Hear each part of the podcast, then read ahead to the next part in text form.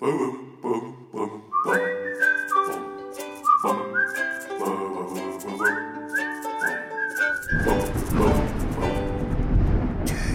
Geistesblitz.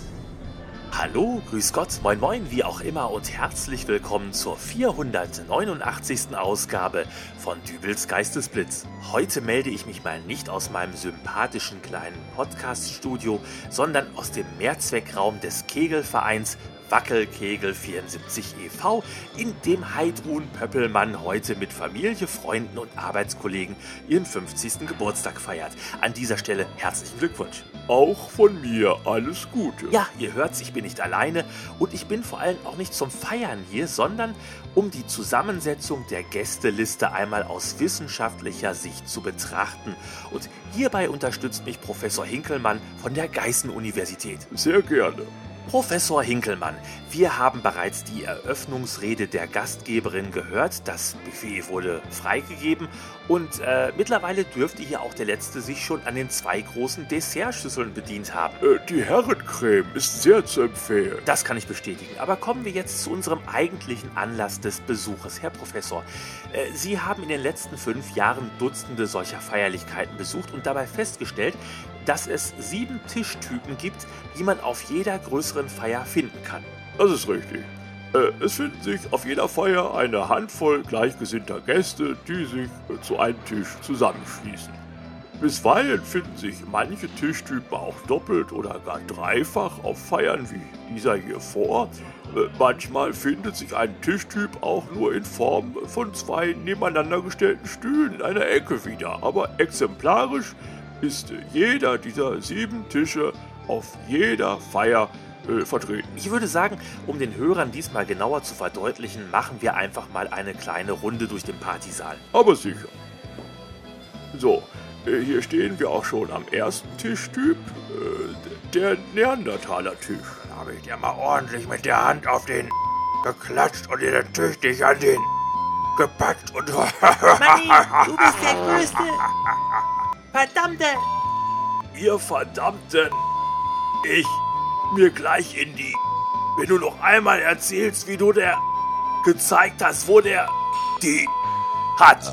Das habe ich jetzt ehrlich gesagt alles nicht ganz so verstanden. Äh, ja, das wäre auch nicht anders gewesen, wenn das hier nicht gepiept äh, geworden wäre. Äh, das hier ist der Tisch, an dem Sie äh, Höflichkeit, äh, Political Correctness, kurz gesagt, sämtliche Grundregeln des kultivierten sozialen Miteinanders äh, vergeblich suchen werden. Ach, Thematisch dreht sich hier viel um die größentechnische Ausprägung von weiblichen und männlichen Geschlechtsteilen, äh, die Findung von fantasievollen Umschreibungen für Fäkalien und die Durchführung des ruckartigen Ausstoßes von Luft aus dem oberen Verdauungstrakt durch den Mund.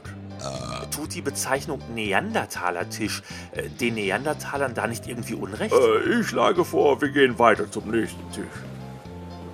Ich nenne ihn den Leidenstisch. Und dann sitze ich da beim Doktor und dann hat er mir einfach so unverblümt seine Diagnose ins Gesicht gesagt. Frau Schwippe, das mit Ihren Nackenschmerzen ist chronisch bei Ihnen, sagt er. Genau das gleiche wie bei mir mit dem offenen Bein. Nicht, Hermann? Oder wie damals, wo ich bei Dr. Vogt war, wegen meiner Nierensteine. Und das waren vielleicht Schmerzen. Oh, ja, ja, ja, ja. Der Leidenstisch. Ich verstehe. Ja, hier finden sich eigentlich immer Menschen zusammen, die kein anderes Thema als ihre Krankheiten kennen und äh, sich dann auch versuchen, mit ihren Krankheiten zu übertreffen.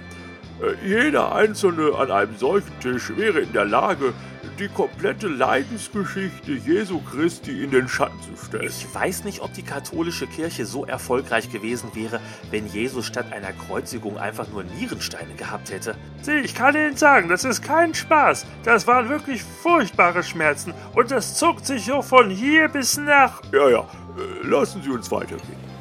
So, hier dürfen wir jetzt nicht ganz so nah rangehen. Ich habe leider vergessen, uns äh, Gehörschutz einzupacken. Und da kommt der Typ an und fragt sie, ob sie nicht mitkommen will. Es gäbe auch später Frühstück im Bett und sie sagt nicht nötig. Darum kümmert sich schon mein Freund. Nee, das hat sie nicht gesagt. Hat sie gesagt. Dabei hat sie doch gar keinen Freund.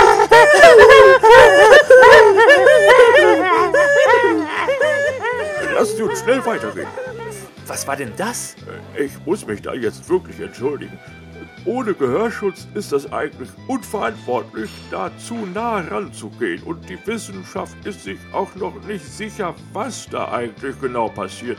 Aber es schließen sich äh, oftmals Personen weiblichen Geschlechts äh, zusammen, die einen Hochfrequenztisch bilden. Hier entstehen Frequenzen, die teilweise für den Menschen gar nicht mehr wahrnehmbar sind. Ich habe schon solche Tische gesehen, die mit ihrem äh, Geräuscheausstoß ganze Fledermausschwärme angelockt haben, die dann völlig verstört um den Tisch rumgekreist sind. Äh, auch zerspringende Gläser sind bei diesen Frequenzen keine Seltenheit. Das ist für jeden Gastronomen immer ein sehr kostenintensiver Tisch. Äh, wir gehen äh, da jetzt einfach mal weiter an einen etwas ruhigeren Tisch. Och, hier sitzt ja gar keiner. Ja, das ist der polnische Abgangtisch. Äh, hier sitzen, äh, ja, beziehungsweise hier saßen die Leute, die eigentlich nur gekommen sind, weil es ja unhöflich gewesen wäre, abzusagen und deswegen äh, nur das Notprogramm durchziehen. Sprich, die kommen zum Geschenke abgeben, essen schnell noch was und dann verdünnisieren sie sich auch schon wieder klammheimlich. Und das bezeichnet man dann als einen polnischen Abgang? Außer die Feier findet in Polen statt, da nennt man das einen englischen Abgang.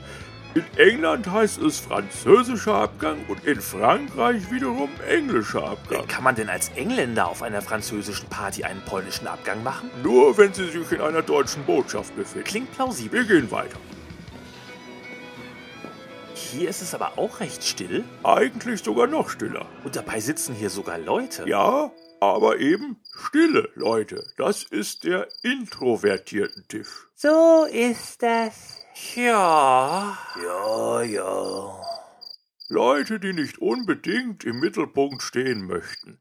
Äh, Leute, die nicht viel zu erzählen haben. Leute, die langweilig sind. Vielleicht tauen die ja nach dem einen oder anderen Getränk noch ein wenig auf. Eher nicht.